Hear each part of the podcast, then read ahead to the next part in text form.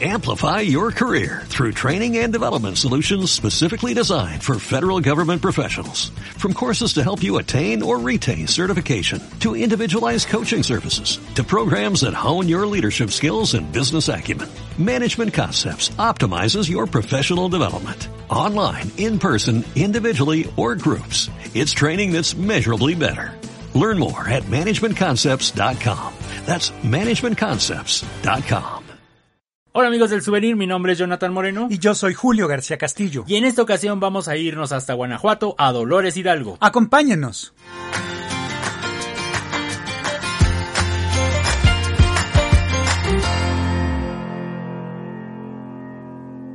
Bueno, pues amigos, bienvenidos a un nuevo episodio. Esta semana vamos a hablar de un lugar aquí en México que hemos visitado ya muchísimas veces y que no sé por qué Julio no habíamos hablado de él en todo esto. Ya llevamos dos años haciendo podcast y nunca habíamos hablado de Dolores Hidalgo en Guanajuato, el cual es la cuna de la independencia de México. Si ustedes no son mexicanos o no se saben la historia de este país, bueno, pues les vamos a contar por qué es tan importante esta ciudad, este pueblito. Dice que ciudad, ¿no? Yo digo que es como es un pueblito. un pueblo mágico finalmente y este y es uno de los que tiene el estado de Guanajuato. Normalmente lo tenemos como ubicado como si estuviera en el estado de Hidalgo porque se llama Dolores Hidalgo que bueno, las personas que no conocen la historia de México, Hidalgo pues fue el padre de la patria aquí en México. No vamos a meternos en rollos históricos, pero sí es muy importante que sepamos lo importante que es este pueblito, ¿no, Jonathan? Sí, para, para todo el país, pero antes de que ya entremos de lleno a contarles todo lo que se puede hacer en este rincón del país, les queremos comentar, como hacía muchos episodios no lo hacemos, que el souvenir no solo es un podcast, ustedes nos están escuchando por algún sistema de, de audio, pero bueno, no solo se trata de esto, también tenemos un canal de YouTube en donde pueden ver cómo andamos por México y por todos lados viajando. Julio y yo, a veces vamos juntos, a veces vamos cada quien por separado, pero bueno, ahí están las experiencias. Y bueno, también es una página de internet, nos pueden encontrar como el souvenir.com, ahí van a encontrar inspiración para viajar, artículos, recomendaciones, lugares desde restaurantes, hoteles, aerolíneas, pero bueno, todo lo que ustedes necesitan para sus viajes ahora que ya reanudemos con ellos, Julio. Fíjate que también les quiero comentar que aparte de todo esto, Reguiletes es una empresa hermana de El Souvenir que se dedica a hacer excursiones. Partimos generalmente de la Ciudad de México y ya nos vamos a ampliar a otros estados de la República, pero justamente en una de esas experiencias que hacemos con Reguiletes, Julio, es que vamos a Dolores Hidalgo porque lo hemos hecho ya a lo largo de varios años esta experiencia con solteros, le llamamos las cantinas de José Alfredo Jiménez con solteros, entonces nos llevamos un grupo de personas que no tienen ningún compromiso y los llevamos a que disfruten. Un compromiso de pareja. sí, no tienen ningún compromiso, es decir, son solteros. Ellos se identifican como solteros, no al menos eso nos cuentan. Pero bueno, ellos van, nos acompañan a disfrutar de todo lo que les vamos a comentar en este episodio, Julio. Sí, pues al final vamos a darles un poquito más de información de este tour que hacemos, que son las cantinas de José Alfredo Jiménez, Jonathan.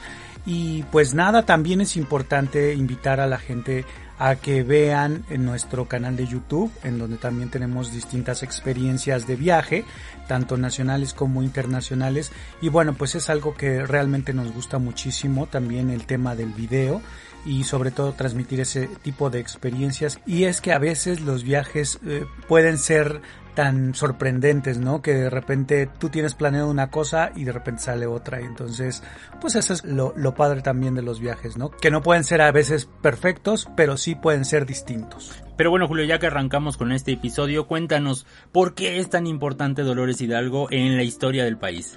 Bueno, es muy importante, Jonathan, porque Dolores Hidalgo se le conoce como la cuna de la independencia. Bueno, es muy importante este pueblo mágico o esta ciudad porque Jonathan, fíjate que aquí fue donde se levantó y se proclamó la independencia de México bajo el yugo español, es decir, pues por muchos años por 300 años Exactamente. estuvimos bajo el yugo español. Exacto, estuvimos, bueno, pues nuestros ancestros, digamos, estuvieron bajo las políticas, las leyes de la corona española.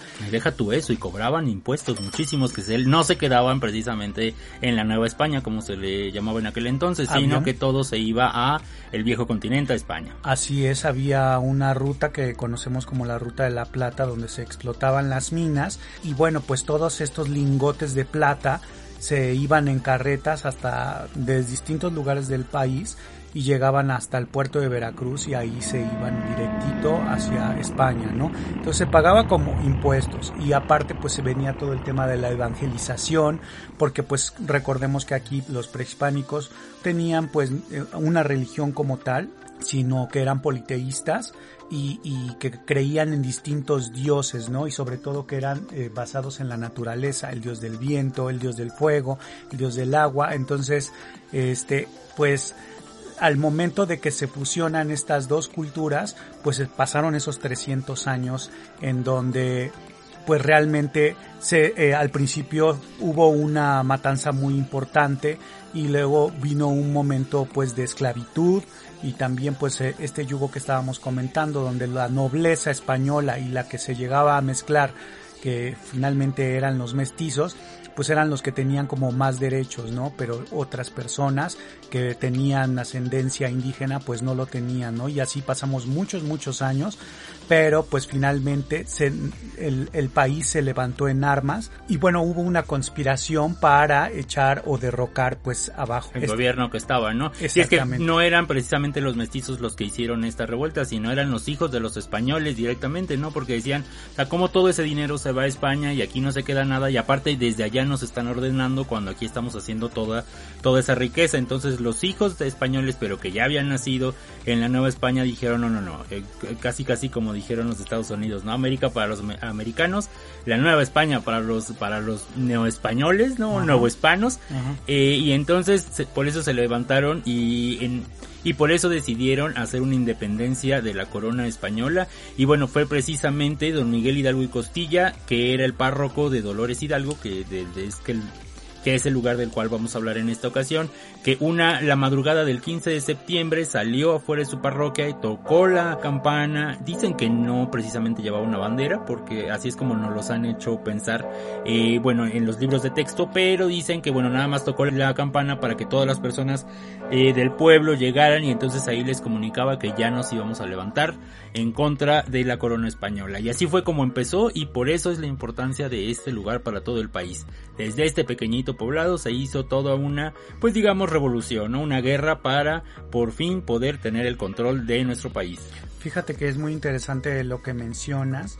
Ahí se desarrolló en la casa de precisamente de este cura Hidalgo, que era quien daba la misa por seis años estuvo, porque finalmente el párroco era su hermano y pues por seis años él fue el, el encargado y pues se fue juntando con conspiradores para finalmente pues levantarse en armas. Lo primero que hizo pues fue Recuerden que esta madrugada del 16 de septiembre la, gente se levanta en armas y como bien lo decías, ahora es un, digamos como un tipo ritual que, que se hace el grito de la independencia, pues recordando esa hazaña, pero no hubo nunca una proclamación así de viva México, vivan los héroes o vivan, o sea, pues obvio no, todavía no existía ese tipo de grito, pero lo único que se dijo fue que en esta proclamación que mueran los gachupines, ¿no? Es decir, que pues que murieran pues estos españoles que pues realmente tenían la mayoría de, de comercios pues de negocios y todo esto y pues los demás pues finalmente eran como una especie de esclavos y había personas que estaban en la cárcel que también en ese momento fueron liberadas cuando se levanta este movimiento eh, se hizo pues una cacería de brujas, digámoslo así, porque se agarraron a todos los españoles y se metieron prácticamente a la cárcel. Y pues em, este movimiento fue tan importante que pues fue en todo el país, ¿no? Entonces eh, finalmente se proclamó una independencia y eso pues nos da a todos y cada uno de nosotros pues un orgullo, pero e, es muy importante Jonathan saber y entender que esta, este yugo español que, que se dio a lo largo de los años pues tampoco fue como el de la matanza terrible del, del, que hemos hablado tantas veces o que nos dijeron en los libros de texto. Sí hubo algunas guerras, algunas batallas, algunas traiciones por parte de grupos indígenas, todo esto, pero esto se dio a lo largo de los años, incluyendo la evangelización, porque llegaban y decían es que destruyeron los templos. Todo esto fue de una manera paulatina a lo largo de los años. Imagínate que te digan es que esto está mal, este la religión entra de esta manera y así y entonces la gente lo fue como entendiendo poco a poco se fue metiendo mucho en temas de misas y todo y cuando pasa todo este movimiento pues ya había ya teníamos muchos cambios en esta fusión de mestizaje, ¿no? Entonces no fue tan aguerrido, pero sí fue un movimiento que era necesario para que tengamos nuestra propia identidad como país, ¿no? Y bueno, si ustedes no viven en México, aquí tenemos la costumbre en el país que el día de la independencia sale el presidente de Palacio Nacional, que es donde vive, y grita precisamente viva México y vivan los héroes que nos dieron patria y libertad. Y bueno, esto lo hace más o menos a las 11 de la noche del 15 de septiembre. Por eso me fui con la fecha, Julio, pero en realidad sí tienes razón, es el 16 el que puso el 15 fue don Porfirio Díaz, que fue un dictador que tuvimos aquí en México, y que bueno, como él cumplía años el 15 de septiembre, movió la celebración pues unas horas antes y por eso empezamos a celebrar desde el 15 en la noche, pero tienes todas las razones, el 16 de septiembre, el verdadero día de inicio de la independencia. Pero bueno, regresando un poco a Dolores Hidalgo, Julio, este pueblito se encuentra muy cerca de uno de los lugares que han sido catalogados como de los mejores lugares para vivir en México, que es San Miguel de Allende. Se encuentra más o menos a una media hora, 40 minutos de San Miguel de Allende, que bueno, ya en otra ocasión les contaremos de él, pero sí es un lugar espectacular, sí, muy muy bonito y en donde viven muchos estadounidenses, se vienen acá, se compran sus casas y como todo sale más barato, pues les rinde mucho más su pensión, pues sobre todo son eh, eh americanos eh, retirados y por eso disfrutan de vivir en este lugar. Tiene buen clima y bueno, ya les platicaremos de ese lugar. Se encuentra muy cerca de ahí y llegar a Dolores Hidalgo es todo un mundo de descubrimiento. Es un lugar bellísimo, muy colonial, que tiene muchas cosas por descubrir, Julio. Sí, bueno, pues este Dolores Hidalgo es un pueblito que en lo particular, Jonathan, a mí me gusta muchísimo, porque al llegar al lugar te das cuenta de la arquitectura que, de las grandes casonas viejas, de las calles empedradas todavía, de, de cómo la vida de un pueblito pues tiene todo su día a día muy, muy agradable con sus comercios, sus tiendas de artesanías. La verdad es que es un lugar súper limpio, bonito, la gente es amable y hay muchas, muchas cosas que hacer. Pero antes de que eh, les empecemos a decir qué es lo que se puede hacer, algo que me gustaría pintarles una postal o que se la imaginaran. Imagínense que nos remontemos a, no sé, a otra época en donde fuera como una película de estas de color sepia en donde las luces son como color amarillas. En las noches todas las luces del pueblito se iluminan de color amarillo. Las calles pues prácticamente la gente se mete a dormir muy temprano, 8 de la noche y bueno prácticamente queda así como muy muy tranquilo. Y es que imagínense en otras épocas cuando pasaba el sereno, esta persona que montaba un caballo que iba mencionando la hora que estaba pasando, las 8 y sereno, de repente llegaba a gritar, te iba con un quinqué en la mano cuando no existía la luz, entonces esa luz era color amarilla. Y, y, pues era muy muy interesante. Imagínense cuántas leyendas no salieron pues del mismo sereno, ¿no? Que anunciaba a veces hasta las muertes de las personas. Entonces cuando estás en Dolores Hidalgo es importante que te quedes por lo menos una noche, porque la vas a pasar increíble, sobre todo disfrutando de una ciudad tranquila en la noche y como si estuvieras en otra época. Me encanta esa parte.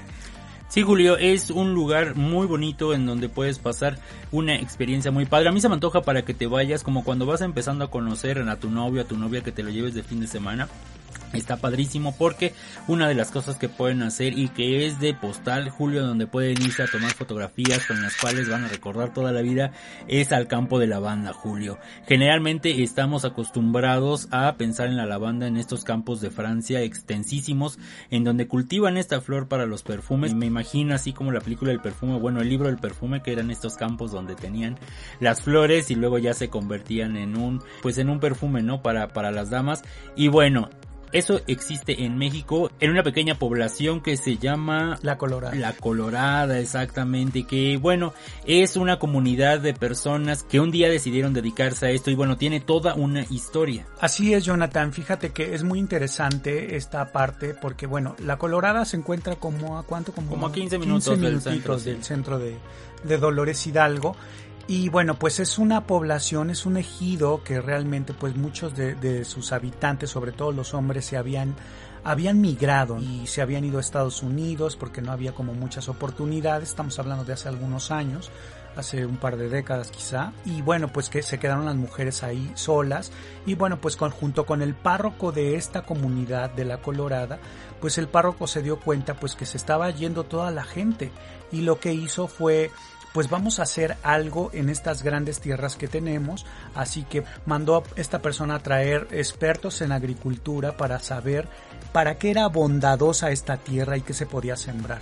Estos vinieron unos extranjeros y bueno, vieron las condiciones, el clima y las condiciones de la, de la tierra y entonces determinaron que lo ideal era cultivar lavanda, sí, flor de lavanda, que son pues unas plantas muy padres, que tienen forma como de un pompón, la, la realidad es que son muy bonitas y cuando están en época de floración se ven completamente los campos color morado, ¿no? Que es más o menos en junio cuando hacen esto. Tiene dos floraciones al, al año esta flor. Y bueno, pues es muy interesante porque se prepararon muy bien, trajeron expertos agrónomos, compraron algunos eh, piecitos de lavanda a otros países y a otros lugares aquí en México en donde pudieron hacer todas las pruebas y empezar con el campo. ¿Y qué hicieron? Pues una comunidad, una cooperativa en donde las personas, todos los de la comunidad pudieran participar. ¿Cómo?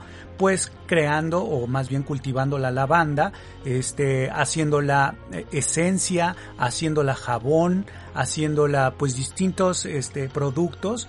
Y bueno, crearon toda una empresa en donde todos los beneficiados son las personas de la comunidad, la gente regresó a su hogar para vivir con su familia y pues ahora viven de esta pequeña compañía. Cuando visitamos este lugar, este campo de lavanda, no solo podemos ver las flores, sino que también podemos ver el proceso en el cual hacen los jabones, porque aquí las personas se dedican a hacer algunos insumos que ocupan en los hoteles vecinos, sobre todo en los de San Miguel de Allende.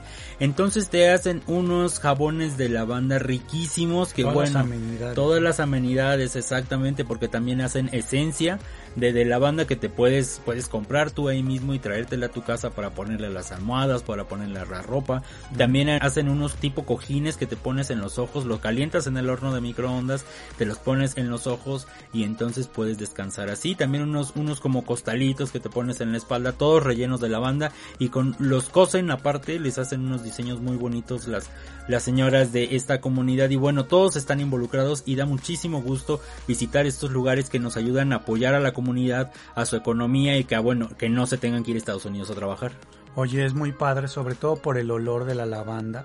Este, puedes comprar pues esta esencia, este, ya sea concentrada o bueno, ya rebajada para que como bien lo dices lo puedas poner como ambientador, digámoslo así, o, o, o, dentro de tu humificador para que tu casa huela como si entraras a un spa y también pues hay aceites para hacer masajes, hay estos jabones tanto redondos de cuadritos y como bien lo dices, ¿no? Ahora este tipo de de productos pues son los que se compran a muy buenos precios, sobre todo en los hoteles boutique. Sí, son como de spa todo lo que hacen, ¿no? Entonces puedes crear tu propio spa con lo que les compras a estas personas. Y bueno, también la visita al campo que es maravilloso para las fotografías, como bien les decíamos, y la satisfacción de que conociste a unas personas que bueno, trabajan todos los días para salir adelante desde el lugar que los vienen a hacer. Además de todo esto, puedes aprender cómo es todo el proceso de la destilación de la lavanda desde el momento que la están sembrando, de cómo se poliniza, de cómo cortan la flor, de cómo la van a dejar secar y después cómo es todo este proceso ahí ya con instrumentos de la destilación para que pasen por un proceso muy interesante como si hicieras alcohol o algo así. Este, y finalmente tener la esencia que son pequeños frasquitos y pues todos estos productos que también puedes comprar en la tienda de la comunidad. Así que si están pensando en Dolores Hidalgo, tienen que visitar La Colorada, es un campo de lavanda, hay muy pocos en nuestro país, hay como dos o tres. Y, y, la realidad es que sobre todo el apoyar un producto y un proyecto tan importante con historia, a mí me parece genial, Jonathan. Y bueno, ya un pequeño paréntesis de este lugar, como cuando nosotros hemos llevado los grupos de solteros, les hacemos una comida en medio del campo de la banda en donde pueden degustar unas riquísimas garnachas y arroz y frijoles y bueno, una comida muy mexicana hecha también a base de la banda. La verdad es que la pasamos muy a gusto en el campo y mientras las personas se conocen. Para eso, cuando ya llegamos a este punto, ya todos se conocen porque hacemos algunas dinámicas y ya, bueno, todos pueden empezar a platicar, a echar relajo y bueno, a pasarla bien desde ahí. Pero bueno, esto es para que supieran nada más lo que hacemos en esta excursión. Oye, Jonathan, ¿qué tal el agua de lavanda con limón? Con limón, sí está buenísima, sí, cuando la ves y tiene como algunas partículas ahí, tú dices, híjole, quién sabe qué es eso, pero cuando la tomas dices, híjole, quién sabe qué haya sido, pero está buenísima, muy fresca. Muy fresca, de buen aroma. Oye, Jonathan, pues regresando al tema de Dolores, ahí vamos a encontrar muchos lugares que visitar. ¿Qué podemos visitar? Primero la casa del cura Miguel Hidalgo, que es donde se hizo toda esta conspiración, donde se planeó todo, que antes de que el cura viviera ahí fue la casa del diezmo, es decir, pues lo, lo que recaudaban como impuestos para todos los trabajadores. Y también podemos visitar la cárcel que es donde tenían presos a las personas y después ahí mismo fueron presos los españoles.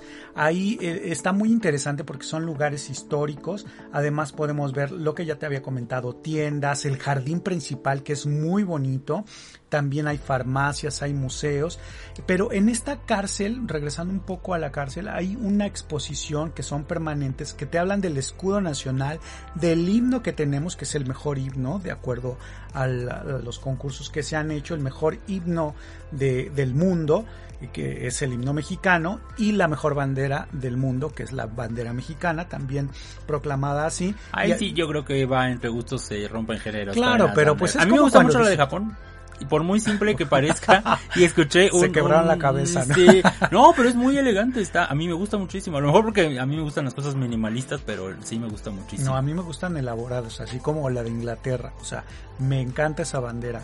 Pues bueno, otro día hablaremos, de, banderas. del tema de banderas, pero sí, Jonathan, ahí se encuentra la historia de la bandera, cómo fue cambiando, por qué le pusieron el águila, por qué los colores, todo esto, ¿no? La de España también es muy bonita. los colores, los colores se me hace muy original la, mezcla y con el escudo sí se me hace como muy padre. Pero bueno, regresemos a Dolores Hidalgo. Claro que sí, Jonathan. Oye, pues podemos visitar uno de los lugares que también son emblemáticos. Nosotros hablamos hace ratito que hacemos un viaje de solteros para que conozcan las cantinas de José Alfredo Jiménez. José Alfredo Jiménez es uno de los cantautores más importantes que ha dado este país, que todo mundo conoce por lo menos alguna canción de él, ¿no? Por ejemplo, la del Rey, ¿no? Si nos dejan. Si nos dejan, ella, Paloma Querida. No sí, una vez nos tocó una peruana que decía, híjole, es que, que fue precisamente a ese excursión y decía, es que yo no sé quién es ese señor y no conozco. Claro que sí conocen canciones de él. Si ustedes han escuchado a Luis Miguel, el de boleros, los, todos los boleros que hizo, son en su mayoría canciones o de José Alfredo Jiménez o del Yucateco, ¿cómo es que se llama? O de este, Armando Manzanero, ¿no? De cualquiera de los dos. Pero muchas, la mayoría yo creo que son de José Alfredo Jiménez y que han cantado no solo Luis Miguel, sino muchísimos artistas mexicanos y de toda Latinoamérica y hasta españoles, ¿no? Entonces todos conocemos canciones de él y hasta nos sabemos una de memoria. Sí, es por supuesto. Fíjate que eso es bien interesante porque de repente no nos sabemos perfecto el nombre de la canción, pero ya cuando la estamos escuchando o alguien la está cantando, obvio que te la sabes porque son canciones de dominio popular y entonces eso está como muy padre, ¿no? Porque esta persona nace en Dolores Hidalgo, después se viene a la Ciudad de México a vivir y luego regresa. Ahí pues es su lugar de inspiración, ahí llevó a sus amantes, ahí se puso las mega borracheras de su vida y por supuesto ahí es donde él ya como conocido como un gran artista, pues ahí toda la gente lo quería y por supuesto visitaba varias de las cantinas que son tradicionales, de esas donde se degustaba el famoso amargo, que es una especie de pues aguardiente. sí, como un aguardiente más Es un aguardiente que está hecho al parecer de caña.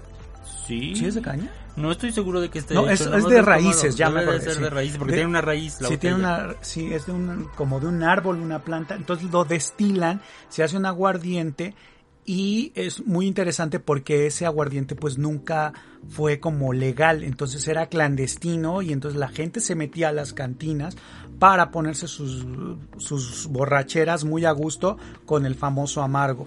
Y bueno, pues también en estas cantinas puedes tomar tequila, puedes tomar mezcal. Son las clásicas que tienen de repente sus, sus puertas que son, este, como del viejo este, más o menos. como viejo este, no recuerdo el nombre. Son muy interesantes y vas a ver a personajes muy característicos que parece que el tiempo se detuvo al entrar a una cantina. Son precisamente, Julio, las cantinas tradicionales que todos nos imaginamos precisamente del viejo oeste, ¿no? En el que va a haber pues tal vez una rocola ahí o, música que está sonando y va a estar el cantinero y van a haber personas paradas en la barra. Tienen de hecho como un tubo abajo para que levantes levantes la pierna y ahí estés acomodado. Antes no dejaban entrar a mujeres, era muy muy tradicional. Ahora sí ya entran hombres y mujeres a estas cantinas. Y bueno, tiene esta canaleta Julio de las cuales pues es muy antigua que es para que los parroquianos ya no tuvieran que ir al baño, entonces nada nada más ahí parados podían hacer del baño. Del uno, del uno. Sí, del uno, claro, sí. Y entonces, eh, pues ya se iba esto a la coladera directamente sin que se tuvieran que mover y bueno, pudieran seguir tomando. De hecho, luego nos ha tocado veces que entran personas exclusivamente, bueno, no personas, hombres entran exclusivamente a hacer del baño ahí abiertamente en la cantina y por eso era que no dejaban entrar mujeres, ¿no? Pero ahora ya no es tan común como antes que lo haga, yo creo que ya nadie lo hace, ¿no? a, excepción de, este hombre que vimos entrar esa vez. Pero bueno, es muy divertido porque ahí precisamente están sonando las canciones de José Alfredo Jiménez toda la vida. Así es, y bueno, pues nosotros visitamos tres cantinas, son, cada una tiene como su, su personalidad. personalidad. Antes eran tres, Julio, las que existían, eh, ahora ya nada más quedan dos, según yo y otra que no visitamos. El incendio, que era como la, la más conocida y que a lo mejor es a la que más han fotografiado en la vida, esa fue la que ya no existe y bueno, quedan las otras. Así es.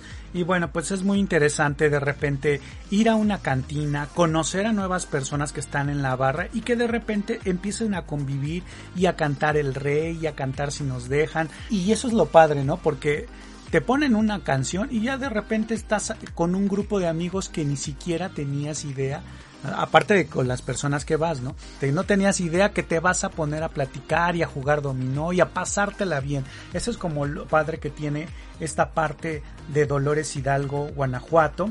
Y bueno, ¿qué más podemos visitar, Jonathan? Y bueno, si seguimos hablando de José Alfredo Jiménez, fíjate que también se puede visitar la casa museo que fue donde él vivió unos años, que bueno, sus familiares ahora ya la convirtieron en toda una atracción. La tienen muy bien puesta, Julio, porque bueno, toda, toda la organización del museo te lleva desde cómo fue haciendo cada una de las canciones, sus inicios, todas las mujeres con las que estuvo y bueno, principalmente de Paloma, que fue el gran amor de su vida, las canciones que le dedicó, algunos artículos personales y una pintura que no nos dejan fotografiar, pero que bueno.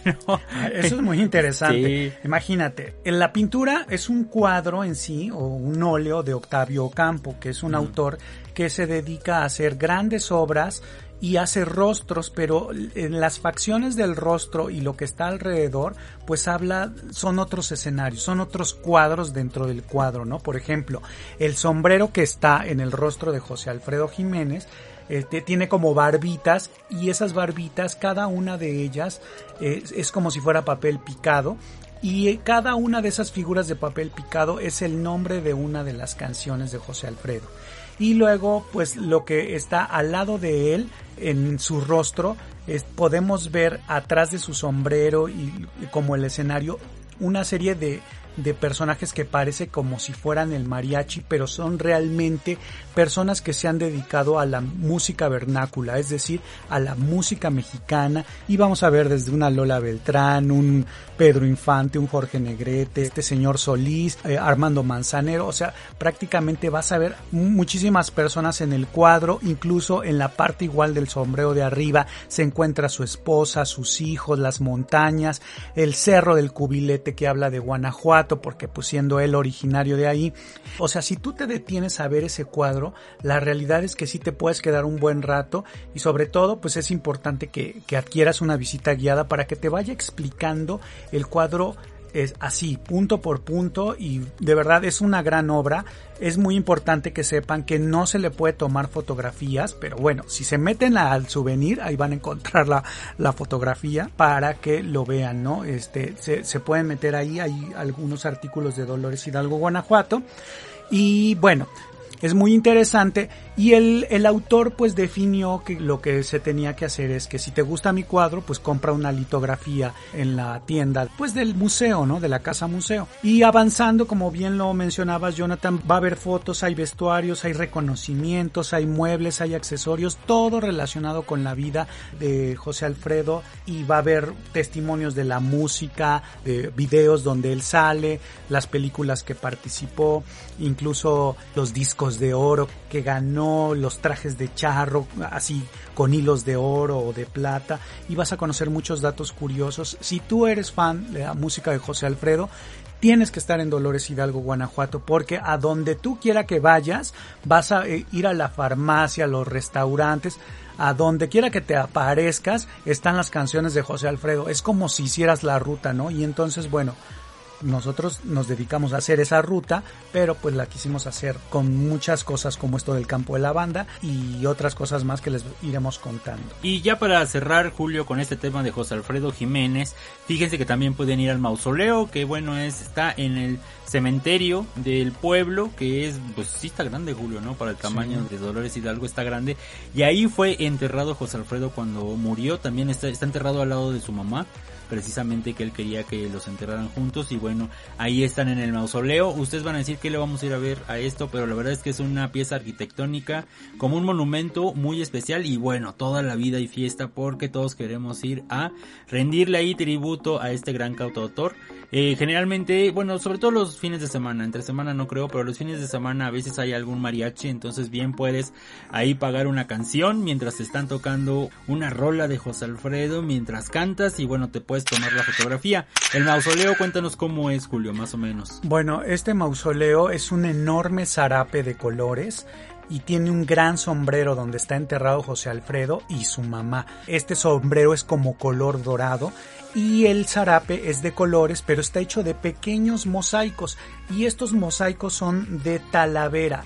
Hay que recordar que la talavera es uno de los regalos que también tiene Dolores Hidalgo para México este, pero es una talavera que no es como la poblana o la tlaxcalteca, es una talavera de colores. Entonces eso hace pues un juego muy muy bonito porque eh, digamos, los artes y oficios que se enseñaron en esta parte del país, en Dolores Hidalgo, fueron como muy meticulosos y pues utilizaron muchísimos colores. Entonces al momento que tú compras una pieza de talavera, de verdad te estás llevando algo muy muy artesanal y sobre todo muy colorido. Y bueno, pues regresando a esto, eh, todos estos mosaicos están hechos de colores. Dentro de las franjas del zarape de José Alfredo están todas las canciones, las 300 canciones que José Alfredo Jiménez te compuso y bueno, vas a ver las más importantes ahí.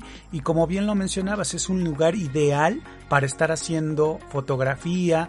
¿Quién pensaría que se convertiría en un producto turístico entrar a un cementerio, no? Y pues eso es como muy interesante porque es colorido, es muy bonito, la gente canta, la gente se divierte. Recordemos que en México, pues lo que buscamos también es un poquito el hablar de la muerte, pero no de una manera tan triste, ¿no? Sino al contrario, celebrar que pues esta persona pasó a una mejor vida y que pues dejó un gran legado también. Así que bueno, ¿no? Jonathan, que tenemos ese producto. Precisamente, les voy a decir algunas de las canciones de José Alfredo Jiménez ya para que ustedes piensen si se saben alguna. Caminos de Guanajuato, ella te solté la rienda. Cuando sale la luna, amanecí en tus brazos. Llegó borracho, el borracho para todo el año, tú y las nubes. Yo creo que esta es mi favorita, tú y las nubes. La enorme distancia, tu recuerdo y yo. Un mundo raro también es buenísima. no me amenaces. En el último trago, sí, si nos dejan, que te vaya bonito. El jinete, paloma querida, serenata huasteca, alma de acero. Y bueno, muchas, muchas más. Así es que vayan buscándolas ya ahí ahorita que termine el podcast, ahí en Spotify o donde quiera que ustedes escuchen música, vayan y busquen algunas canciones. A mí me encanta Si nos dejan, yo creo que es una de mis favoritas y obvio cada vez que vamos yo la pido, la ¿no? pedimos exactamente, O- Julio. oye Jonathan, pues hay muchísimo, muchísimo más que hacer en Dolores Hidalgo, Guanajuato. ¿Qué te parece si hablamos un poquito de la parroquia, que es donde se proclamó esta independencia? La parroquia que deben saber que es una de las más bonitas que tenemos en el país, de más altas, por cierto. Ahí en la entrada hay una esquila, es decir, como un, un recuerdo, un reconocimiento que se proclamó la independencia de México, pero pararte frente a esta parroquia de verdad te deja sin aliento por el tipo de arte barroco churrigueresco mexicano en el cual está eh, ahora sí que la portada que habla un poquito del Via Crucis de, de Jesucristo y bueno es súper interesante, es muy bonita, pero lo que me gusta por dentro es que está obvio, completa de oro de 23.5 quilates. Cuenta con un órgano alemán de estos muy famosos que son los Boker de los años 30. Y bueno, pues está dedicada la parroquia a la Virgen de Dolores, por eso es Dolores Hidalgo. Y bueno, también del lado izquierdo, en el retablo, está cubierto completamente de oro. Está dedicado a la Virgen María y todo está completamente de oro. Pero del lado derecho está la Sagrada Familia y ahí el retablo es completamente natural. No tiene baño de oro, es una madera de anacahuite y está preciosa porque el terminado que tiene es muy barroco, está perfectamente tallado, muy bien conservado. Yo creo que es uno de los templos más bonitos que tenemos en el país y que ha sido poco reconocido. Conocemos un poco este tema de Dolores Hidalgo por la independencia, pero a lo largo, conforme lo vas descubriendo todo el pueblo, te das cuenta que está lleno de tesoros como esta parroquia, ¿no, Jonathan? Sí, Julio, a mí me gusta mucho visitarla, sobre todo por lo que significa para todo el país e imaginar que en esos escalones un día estuvo Miguel Hidalgo, que tanto hemos leído, que tanto lo hemos visto en los billetes, que tanta importancia tiene para todos los mexicanos. Estar ahí en ese lugar sí te impresiona, te da muchísimo gusto y por supuesto te quieres tomar fotografías y subirlo a todas tus redes sociales, Julio. Pero bueno, no solo de historia vive Dolores Hidalgo, ahí justo en la plaza que está enfrente puedes tomar unas nieves o a una cuadra, no existe un local muy tradicional porque si ustedes no lo saben, esta población es famosísima por todas las nieves que realizan para los días calurosos o para los no tanto, ¿no? Pero cuando andamos de un antojo podemos ir a uno de estos locales. Nosotros vamos a uno en especial que es uno de los que tienen mayor tradición y bueno, es también de los que tienen el mejor sabor de todo el pueblo que se llama la Flor de Dolores. Antes de hablar un poco de la Flor de Dolores, es importante que nuestro auditorio sepa que en mayo se lleva a cabo el Festival de la Nieve, ajá, de los helados y la nieve, ahí en Dolores Hidalgo, Guanajuato. Se hace en el jardín principal, hay jurados. La realidad es que es toda una tradición que también descubrimos y que realmente no teníamos como idea de lo importante que es este oficio de los neveros, ¿no? Entonces, ¿pero qué hace diferente de todos los demás las nieves? Pues aquí vas a encontrar sabores exóticos. En el jardín principal hay varios puestitos mientras estás paseando. Está el globero, está el paletero, el de los algodones, el que vende reguiletes. O sea, están todos esos personajes que nos han acompañado a lo largo de la historia de la diversión, de la historia de los niños que disfrutan de pasear en un pueblito.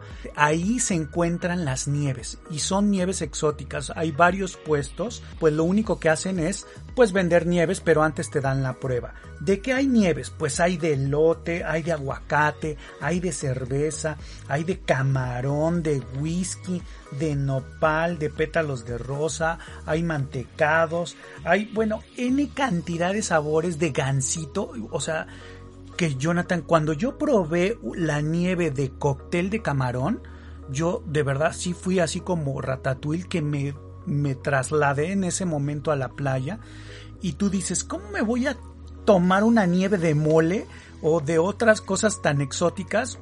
Y de verdad te traslada y tú estás degustando una nieve, entonces pide tu prueba y de repente ya estás viajando a otro lado estando en Dolores Hidalgo. Sí, Julio, yo soy muy tradicional, prefiero las de los sabores pues comunes así de limón, la de frambuesa, la de zarzamora está muy buena también. Entonces pues ya hay para todos los gustos, para los que quieren una nieve ah, de un sabor exótico, para los que somos más tradicionales y preferimos irnos a la segura. Y bueno, pues regresando ahora sí a la Flor de Dolores, es un local... Helados finos, la Flor de Dolores. Helados finos. Ese es el nombre completo.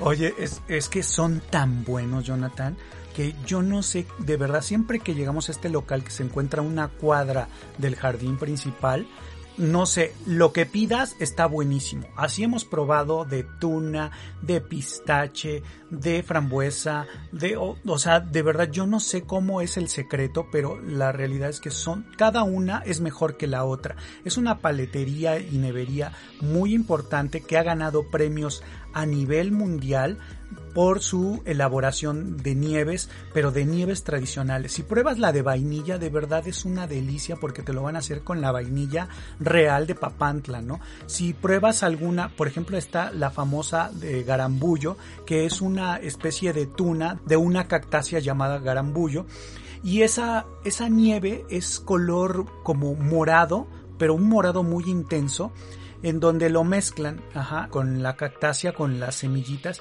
Es delicioso y de verdad tú dices, esto ¿a quién se le ocurrió hacerla? Incluso estas personas, que es de la familia de los Moncada, este, eh, han cocinado este tipo de nieves y han ganado galardones. Incluso tienen la nieve de José Alfredo Jiménez que lleva tequila y lleva garambullo es marca registrada, pues. y, y, la misma familia de José Alfredo Jiménez le otorgaron el reconocimiento y la aprobación para que se llamara la nieve de José Alfredo Jiménez. Y otra cosa que a lo mejor las personas no saben y que de repente esta familia pues ha ido creando las mejores nieves, la realidad es esa, se fueron a España en una feria de estas importantes que es la Fitur, que es donde llega todo el, el, el, tema de turismo a nivel mundial y son exposiciones, pues fíjate que ahí ellos hicieron nieve para la reina, para los reyes de España y pues les dieron esta condecoración de las meninas, que es una especie como de reconocimiento, es como unas ¿cómo le podemos decir? Es pues un reconocimiento, claro. Sí, es como si te dieran las llaves de la ciudad, una, ah, cosa, así, una cosa así, una condecoración, exacto, que es como una muñeca, una muñequita de porcelana y que no se la dan a cualquiera. Entonces, ellos tienen una menina y que cuando, si tú vas a la Flor de Dolores, vas a ver pues prácticamente ese trofeo, ese, ese reconocimiento o galardón.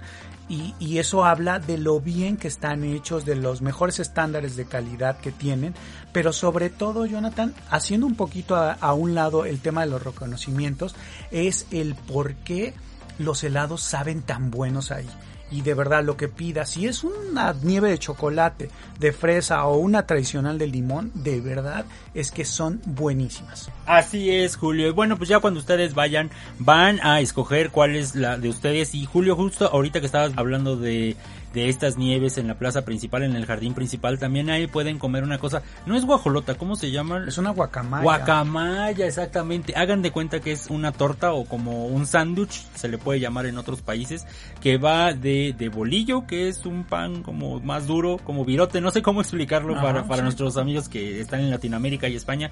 Es un pan un poco con una corteza un poco más dura, como pan francés, así se le llama en otros lugares. Como pan francés y va relleno de carnitas, que bueno, es carne de cerdo eh, pues, frita precisamente Ajá, en aceite. le conocemos como chicharrón. Como lleva carnitas y lleva chicharrón. Ah, no, nada más lleva chicharrón, sí es cierto. Ya me, ya me lo estaba imaginando con carnitas. Lleva chicharrón, aguacate y ya. Eso es todo lo que lleva, ¿no? Pero lo, lo, llenan, lo llenan de chicharrón, que es la piel del cerdo. Ajá, y le ponen una salsa. Una salsa que picosa, puede ser muy picosa. Ajá. Y le ponen ese aguacate, una que otra cosita por ahí le, le ponen que es deliciosa, porque cuando al momento que la muerdes y haces ese crunchy, de verdad ya la estás disfrutando, de verdad es muy rica, yo no sé cuál es el secreto de las guacamayas, yo no sé si es la salsa o es el chicharrón, pero de verdad es que son deliciosos. Y no tiene chiste porque aparte te, en tu cara te lo están preparando, ahí cortan el pan, le meten el chicharrón y todos los demás ingredientes y tú dices, ¿cómo puedes saber tan delicioso esto que de verdad yo no me imaginaría si, si viviera en otro lado decir chicharrón con pan y luego con salsa, no suena como algo muy muy sabroso, pero créanos que de verdad está buenísimo. No solo lo venden en Dolores, también en León, en, en San Miguel también, o sea, existen muchos lugares exactamente que ustedes lo pueden comer, es, es originario de este estado. Pero bueno, Jess, fue, fue la pausa gastronómica. No, pues sigamos con el tema gastronómico, Jonathan, porque yo me acuerdo una vez que llegué a Dolores Hidalgo y en la mera entrada están las carnitas de Vicente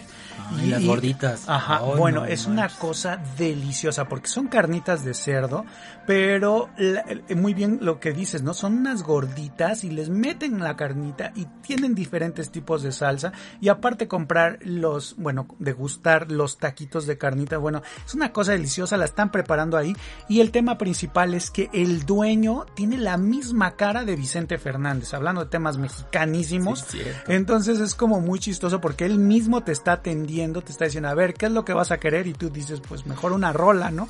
Pero es muy interesante porque es el vivo retrato de Vicente Fernández y por algo le dicen carnitas Don Vicente. Muy delicioso. Y bueno, pues, ¿qué te parece si hablamos el tema de la comida otomí, Jonathan? Sí, está muy bien, platícanos, Julio. Bueno, pues hay una comunidad eh, dentro de Dolores Hidalgo, Guanajuato, que se llama El Llanito. Y en esa comunidad viven todavía personas de ascendencia otomí. ¿Qué quiere decir esto? Es un grupo indígena de más de 400 años que han conservado sus tradiciones tan fieles como desde hace muchos, muchos años. Estas personas, pues con el tiempo, pues sí, llegaron los españoles, hubo una evangelización, se hizo toda esta eh, mezcla de culturas y bueno, pues ellos siguen haciendo distintos tipos de rituales y uno de ellos es el cocinar cocinar con productos de la región, desde cosas que son tan básicas como elotes, garbanzos. Elotes o choclo en otras partes. Exactamente, este garbanzos, eh, frijoles, este, distintos tipos de platillos que son esa combinación de ambas culturas. Pero Jonathan, lo que más me parece impresionante es la manera de cómo las mujeres hacen las tortillas. Estas tortillas se les conoce como las tortillas de sello o tortillas ceremoniales y les voy a explicar un poquito de qué se tratan. Son tortillas hechas en comal como cualquier otra, son un poquito más grandes, digamos, entre una tortilla normal y una tlayuda, digámoslo así, o sea, es como la mitad de eso. La venden por eh, por docenas o la venden por cuarterones. ¿Qué son los cuarterones? Es cuando más o menos eh, un fajo de tortillas pesan un kilo 400 gramos. Yo no sé cómo lo hacen, si tienen una pesa o algo así, pero te las venden ya sea por docena o por cuarterones. Bueno, este tipo de tortillas al momento que las hacen son tortillas que tienen arte. ¿Cómo es eso? pues tienen un dibujo cada una de las tortillas y pueden ser dibujos de colores. Los dibujos son muy distintos, pero para ello se les llama tortillas de sello porque las van a hacer en un sello. Imagínense a la persona que está haciendo con la mano una tortilla o con un tortillero y de repente ya que la tienen así redondita, bonita, la van a poner en, el, en, un, en una especie de sello, como si fuera un sello de imprenta, ajá, redondo, que hacen con madera de mezquite, es que es un árbol de la región, que es muy duradero, y bueno, ese sello en forma como de una paleta redonda lo hacen o lo, lo, lo labran los hombres de la comunidad y el sello va a tener elementos de la naturaleza o religiosos o cualquier tipo de dibujo que ellos eh, hayan escogido. Hay desde coyotes, hay conejos, hay venados, hay este santos, hay bueno, son muchas, muchas figuras, figuras de cruces, o sea,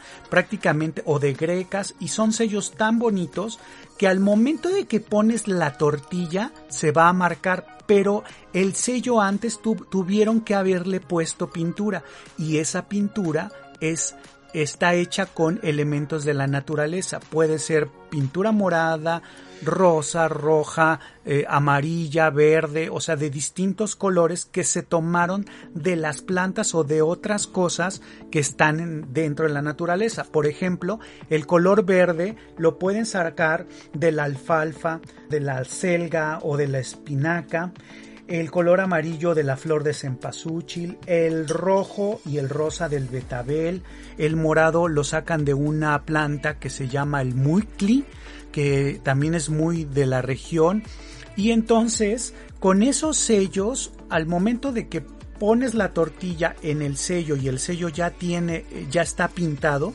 en ese momento la tortilla adquiere el, ahora sí que el dibujo y después va a dar al comal y luego ya se infla en el comal y obvio sabe deliciosa. Son tortillas ceremoniales que los otomís eh, de este grupo étnico pues trabajaron por mucho mucho tiempo y que las han ocupado incluso para ceremonias, para muestras gastronómicas, para casamientos, para rituales y entonces pues hace algunos años pues nosotros que somos de ciudad no teníamos, no estábamos ni enterados de este tipo de tortillas y ya cuando las descubrimos pues qué tuvimos que hacer pues eh, pedirlas, eh, que las conocieran también pues otras personas y pues ahora se han vuelto un éxito las tortillas Jonathan con estas cocineras tradicionales que cocinan de verdad como si tu mamá estuviera cocinándote con todo el amor. Yo lo que espero más de este viaje que hacemos con los solteros es precisamente esta comida que hacemos en el llanito, no solo por las tortillas, sino por todo lo demás, porque de verdad a uno le gustaría ser como vaca y tener varios estómagos para llenarlos todos y uno viviera pues así contento toda la semana, pero pues no se puede, así es que sí lo que hacemos es procurar desayunar poquito, que tenemos un desayuno buffet y entonces yo prefiero desayunar poquito y no comer ni ni ni, ni mucho helado ni tampoco las se me olvida el nombre, las coyotas, guajolotas, las, las guacamayas. Las guacamayas, tampoco como guacamayas, precisamente porque me estoy guardando para esta comida aquí con las cocineras tradicionales, porque de verdad es de las mejores comidas que yo he comido en el país. Fíjate que haciendo memoria de dos, dos comidas que en que yo me he sentado y digo quiero comer de esto toda mi vida. Uno ha sido en Izamal, precisamente en un restaurante muy famoso que se llama, ¿tú recuerdas cómo se llama el restaurante? Izamal es un pueblo en Yucatán, muy cerca de las pirámides de Chichen Itza, exactamente. No tienen idea, si ustedes un día van a Yucatán y van a esta zona de Chichen Itza, en donde está la zona arqueológica, Vayan por favor a Izamal, a este restaurante, porque va a ser uno de los mejores festines de su vida. Pero sin exagerar, eh, eh, Julio, o sea, sí es una comida deliciosa. Esa es una, y la otra es aquí, precisamente en el llanito, en esta comunidad otomí, porque son cosas bien sencillas, o sea, es mole, y, son quelites, y son tortillas, pero el sabor, el sabor y el cariño con que ves que las personas lo están preparando, de verdad, no solo te llena el estómago, te llena el alma, es delicioso. Oye, Jonathan, esto que mencionas eh, se me hace como muy oportuno hablar del tema de las cocineras tradicionales, que ha sido el rescate más importante que hemos tenido en cuanto a temas de gastronomía, porque antes pues decíamos, ah, es la cocina del pueblito, ¿no? Pero la realidad es que a partir de que Michoacán empezó a darle fuerza a este tipo de comida tradicional y empezó a mostrar a la gente lo que las mujeres valen, este, aparte de cómo, de, lo que vale una mujer, lo que cocina, lo, lo, que transmite con el amor y con sus manos al momento de cocinar, de verdad se hizo un boom en nuestro país, empezando con Michoacán y luego con Oaxaca y luego con San Luis Potosí, obvio con Guanajuato, obvio con, con Yucatán, Guerrero, bueno, entonces la cocina mexicana ha sido declarada Patrimonio Mundial de la Humanidad y yo creo que es una de las cosas de las cuales nos sentimos súper orgullosos, sobre todo porque, imagínate, cuando dicen eh, algún extranjero, ¿cuál es tu comida favorita? Y dice la mexicana y le dices, ¿cuál? Pero ¿cuál? ¿No? Porque es tan grande. Hay estados que tienen más de 365 platillos. O sea, la comida mexicana jamás te vas a alcanzar Nosotros de, probarla. Tenemos toda la vida viajando por este país y nos faltó, a ti te faltan creo que dos estados nada más o ya no te falta ni uno. No, ya no me falta. Ya no te falta ni uno, a mí me faltan como cuatro estados nada más y hemos probado de todo y no hemos terminado de probar porque siempre que vamos a un lugar decimos, híjole, ¿y esto es qué es? Esto no lo he probado. La verdad es que si ustedes nunca han venido a México, les invitamos a que vengan a comer exclusivamente. Olvídense de las playas a lo mejor por un rato. Vengan, vengan a comer porque de verdad es impresionante los sabores. No hay hay por supuesto hay comida muy picosa pero no hay comida que no lo es tanto o que no lo es nada. Entonces no le tengan miedo y adéntrense a, pues al país no a estos lugares que no están en la playa que no son las grandes ciudades. Valen muchísimo la pena y sobre todo ir a comer. En donde vean que hay mucha gente ahí siéntense a, pedir algo o pídanle el consejo a algún local porque seguramente les va a decir de algo delicioso. Oye Jonathan, esto me, me gusta mucho el tema de la gastronomía. Yo creo que deberíamos de hacer un podcast. Vamos a hacer un podcast de gastronomía. Solamente de temas de gastronomía para que sepan de verdad las bondades que tenemos en este país. Y pues regresando un poquito a esta comunidad del llanito, Jonathan, y de las cocineras tradicionales, de verdad vamos a hacer hincapié en esta parte que es para mí lo mejor del viaje, ¿no? Eh, sobre todo porque porque uno recuerda los viajes a través de los sabores, ¿no? A veces de los aromas, pero también de los sabores, porque mucha gente está muy relacionado de lo que nace la vista, también el, el, tema del gusto, ¿no? Y entonces cuando dices, híjole, es que probé unos tacos de tal lugar, que es, o sea, y empiezan a salivar las personas, entonces Em, imagínense que este viaje puede ser tan gastronómico como ustedes quieran y tan garnachero como ustedes quieran. Hemos hablado de unas guacamayas, hemos hablado de las nieves y pues por supuesto hemos hablado de las carnitas y pues ahora de la cocina de los otomís, ¿no? Oye Julio, ya casi se nos acaba el tiempo, pero no quiero dejar este podcast sin hablar de los viñedos que hay en la región, porque hasta hace poco no, y seguimos, mira, con las cosas de comer y de beber. Este, hasta hace poco, Guanajuato no figuraba, ¿no? En el plano vitivinícola del país. Y decíamos, ay, vino de Guanajuato, eso no, no va a saber bueno y no es que. Pero poco a poco nos fuimos adentrando en, bueno, toda esta tradición que tienen en el estado. Y bueno, hay viñedos muy, muy ricos. Hace poco conocimos uno muy padre que ahorita les vamos a, a comentar.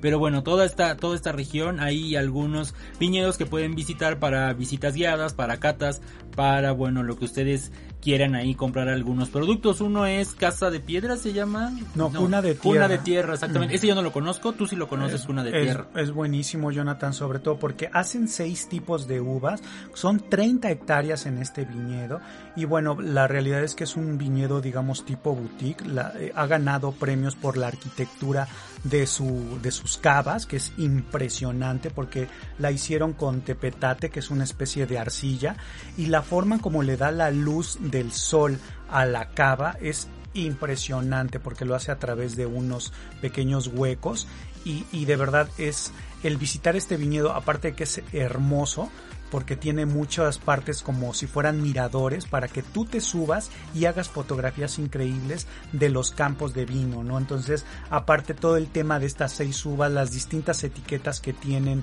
como vinos, son, todos son deliciosos. Algo que me gusta son los tonos que tienen estos vinos, porque Jonathan, como fue un campo de cultivo de frutos rojos y amarillos, entonces imagínate, tienen sabores los vinos que la tierra los adoptó y entonces de repente tu vino tiene tonos de durazno o tiene tonos de frambuesa. Entonces es delicioso que, pruebes y que hagas una degustación tipo cata ahí mismo en cuna de tierra.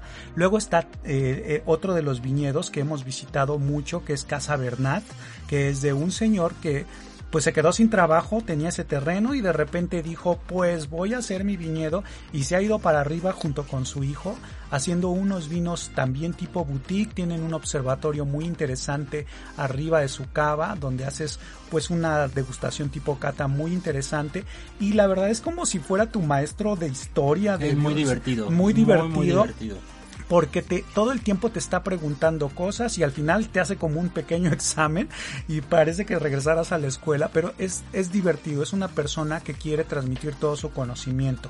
Y otro de los viñedos es Tres Raíces, que apenas es un viñedo nuevecito, nuevo de paquete, dicen por ahí, pero la verdad es que nos dejó con la boca abierta, Jonathan. Bueno, a mí Tres Raíces me sorprendió muchísimo. Desde que vas entrando, Julio, vas llegando a este viñedo, tiene una puerta impresionante y entonces dices, ¿a dónde estoy entrando? Parece como si fuera un resort o no sé, un, un, una colonia de un campo de golf, una cosa así, ¿no? Muy impresionante. Y luego ya te acercas a la construcción, vas entrando en tu cochecito, en, en tu camioneta y llegas ya a la construcción donde hay una estructura espectacular que asemeja precisamente, no sé, la arquitectura, los viñedos, ¿no? Julio y las ramas y todo esto tiene un restaurante pues muy bien puesto, sí se puede decir que es lujoso, Desde que entras, eh, luego luego lo sientes muy amplio. Estoy seguro, no hemos comido ahí, pero estoy seguro que la comida debe ser deliciosa.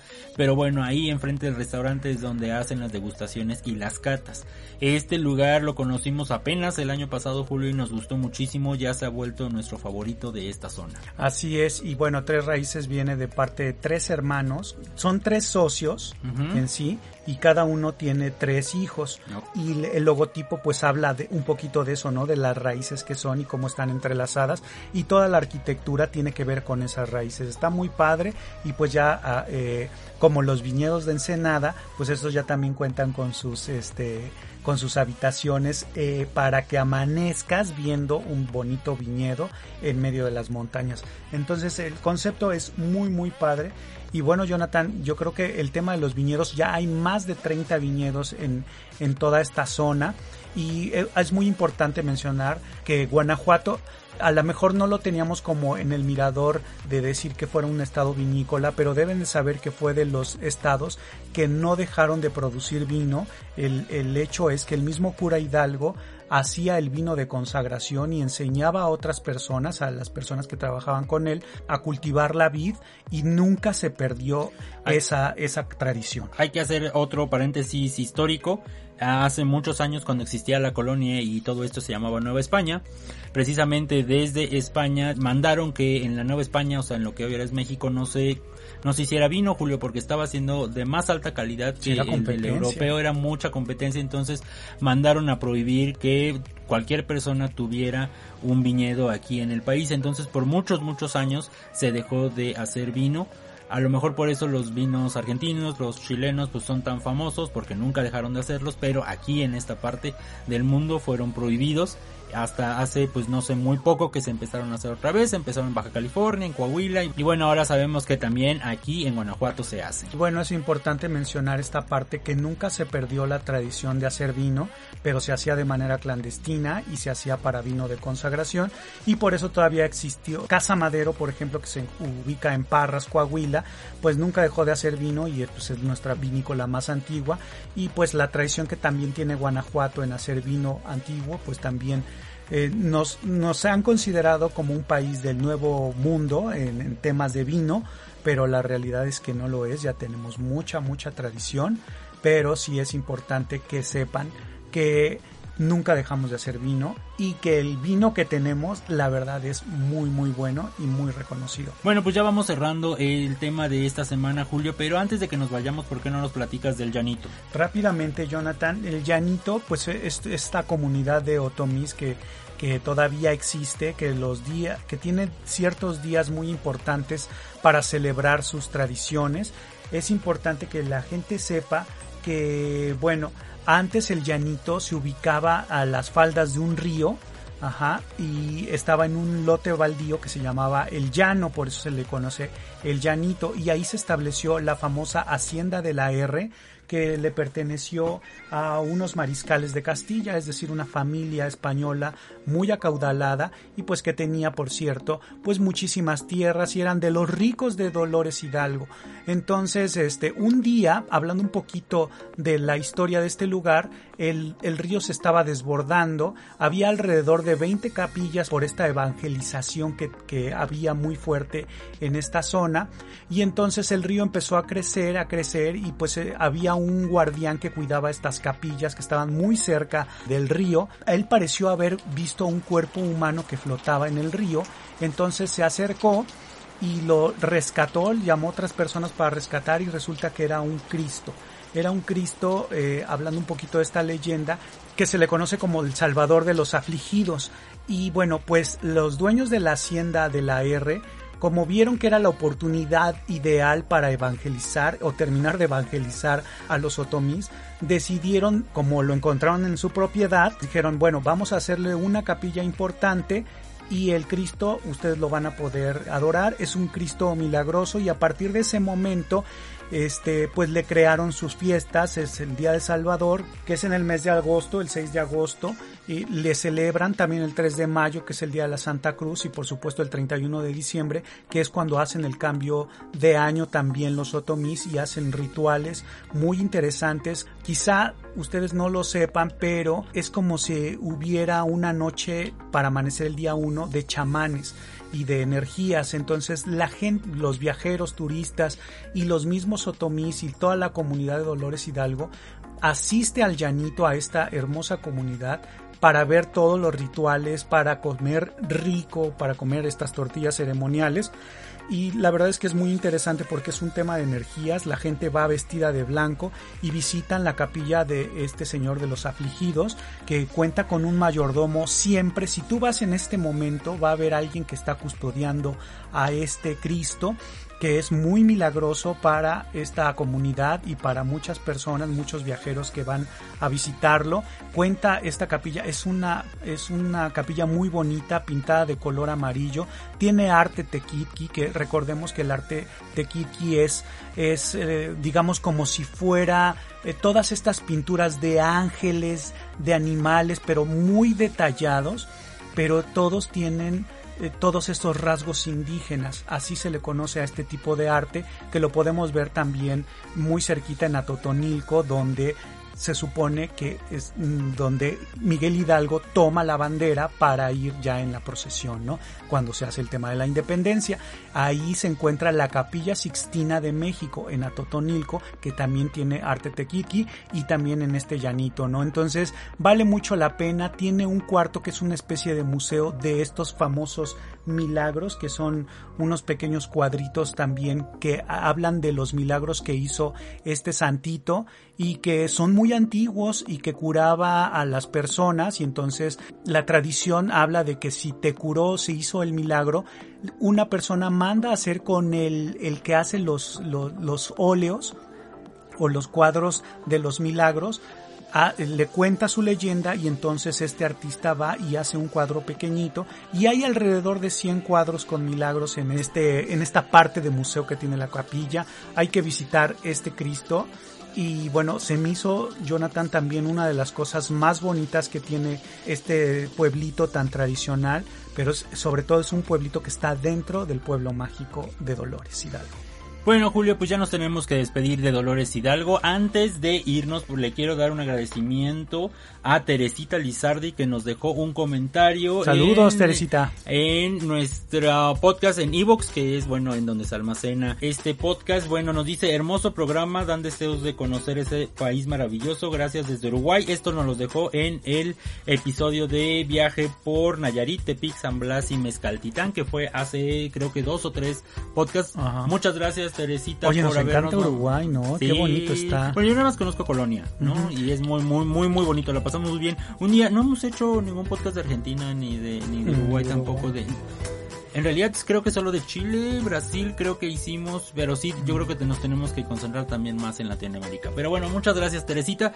Les recordamos que si ustedes quieren más información de este lugar pueden visitar elsouvenir.com, ahí buscan Dolores Hidalgo Guanajuato en el buscador que tiene y les van a salir todos los artículos que hemos escrito de esto. Perdóname Jonathan, pero hay un artículo de la Flor de Dolores que son los helados. Los helados. Está un artículo muy completo del llanito, toda esta tradición que les acabo de contar, lo de las tortillas ceremoniales, todo eso. Hay otro donde habla de qué hacer en Dolores Hidalgo, hay una guía turística de Dolores Hidalgo, hay muchísimo, muchísimo de este estado maravilloso, de los viñedos de cuna de tierra. Entonces, bueno, simplemente visiten el souvenir.com y váyanse precisamente ahí al buscador, póngale Dolores Hidalgo. Y si ustedes quieren acompañarnos a este viaje que hacemos de solteros, este año 2020 sí, cuando todo esto haya pasado, vamos a hacer también un viaje de solteros para la segunda mitad del año y también lo vamos a hacer para familias porque nos han pedido muchos nuestros otros viajeros, oigan, ese viaje suena muy bien, pero yo no soy soltero, quiero llevar a mi mamá, a mi papá, a mi abuelita, bueno, pues ya también lo vamos a hacer. Es que se les hemos platicado se también. los hemos platicado. Y sobre todo les hemos platicado el tema de la lavanda y bueno, se vuelven se locos. vuelven locos. sí. Entonces, si ustedes quieren quieren asistir, incluso si vienen de otros estados de México o si de otros países también son bienvenidos. Visiten reguiletes.com, ahí pueden tener, bueno, toda esta información en, el apartado que dice excursiones o incluso nos pueden mandar un WhatsApp al 55 18 00 70 54, ahí siempre hay alguien que está para atenderlos con información de estas excursiones. Y bueno, muchas gracias Julio por esta ocasión habernos compartido todo esto, tanto conocimiento que tienes y bueno, la experiencia, y pero sobre mm, todo pues la pasión. Gracias Julio y nos estamos escuchando la próxima semana. Así es, los queremos muchísimo, gracias por escuchar este podcast, lo hacemos con muchísimo cariño, los invitamos a que visiten nuestro canal de YouTube, que lean los artículos que hacemos con tanta pasión de El Souvenir y visiten Regiletes, lleva H, Regiletes, se escribe más o menos así. Regiletes.com. Regiletes.com y bueno, nos escuchamos en la próxima edición. Y recuerden, nunca dejes de viajar. ¿Sabes qué? La bandera de Indonesia también me gusta mucho. Está muy simple también como la de Japón. Lo estuve pensando y es una de las banderas que me gustan. También la de Chile también está Vamos a platicar de, banderas. Bueno, pues muchas gracias. Hasta luego. Bye.